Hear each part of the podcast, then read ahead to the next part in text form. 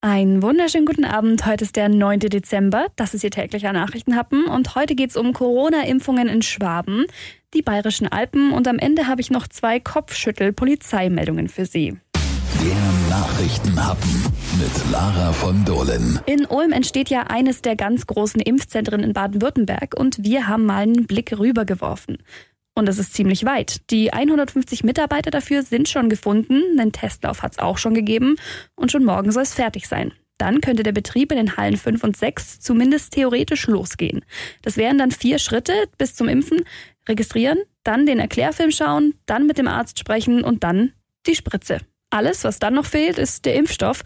Der ist ja in der EU noch nicht zugelassen und wird im Moment noch geprüft. Die Impfzentren in den einzelnen Kreisen stehen auch schon im Großen und Ganzen fest.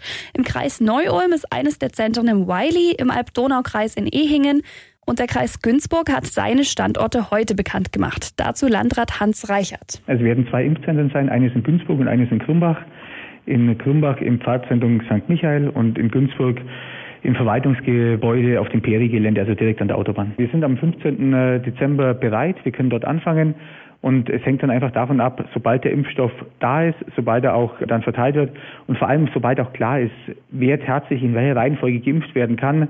Wir können anfangen und jetzt liegt es bei anderen, das dementsprechend möglich zu machen. Und das kann man wahrscheinlich nicht oft genug sagen, das Impfen ist freiwillig. In Großbritannien läuft die Impfung seit gestern und von dort ist jetzt schon bekannt, dass sich Menschen, die starke Allergien haben, erstmal nicht impfen lassen sollen.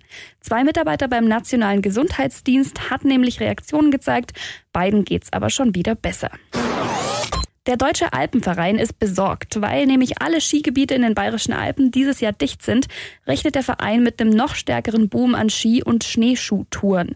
Dafür muss man sich aber richtig gut auskennen und dieses Jahr ist es natürlich besonders heikel. Es gibt keine Pistenpatrouillen, Pisten werden nicht präpariert und es herrscht natürlich Lawinengefahr. Dazu Thomas Bucher vom Deutschen Alpenverein. Wenn Sie momentan außerhalb der Täler in die Berge gehen, ist alles ungesichertes Gelände. Das muss man erstmal wissen. Auch ein Skigebiet, das geschlossen ist, ist nicht gesichert. Wenn Sie außerhalb von Skigebieten unterwegs sind, gilt das Ganze natürlich nochmal doppelt. Da ist alles nochmal ein Stück wilder und das muss sich jeder und jede vor Augen führen, wenn Sie in den Bergen unterwegs sind. Deswegen unser Tipp Nummer eins, nicht einfach drauf losgehen, sondern wenn schon momentan nicht anders möglich, mit erfahrenen Freundinnen oder Freunden unterwegs sein.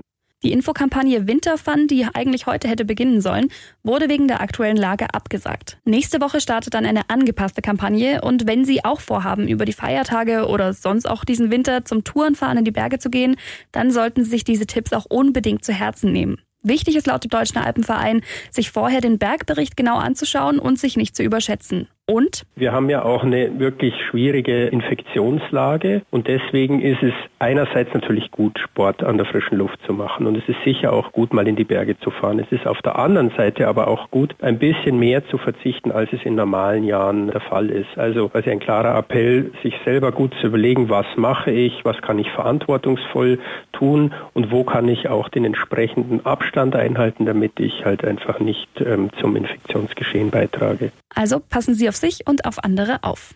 Der Nachrichtenhappen, der Aufreger des Tages. Da habe ich heute zwei kuriose Polizeimeldungen für Sie. Die erste. In Geislingen hat jemand bis zu 200 Weihnachtsbäume gestohlen. Die Nordmann-Tannen, die lagerten auf einem umzäunten Parkplatz und sie sollten natürlich verkauft werden. Die Diebe haben sogar die Packmaschine mitgenommen. Der Schaden wird auf mehrere tausend Euro geschätzt. Die Polizei ermittelt und sucht jetzt Zeugen. Und dann noch Kopfschüttelalarm in Riedlingen. Dort haben Polizisten nämlich gestern Abend einen riesigen Müllhaufen gefunden, der nicht beseitigt worden ist. Also Flaschenmüll, das ganze Programm. Und mittendrin ein Geldbeutel mit Ausweis. Der gehört einem 17-Jährigen, der den da wohl verloren hat.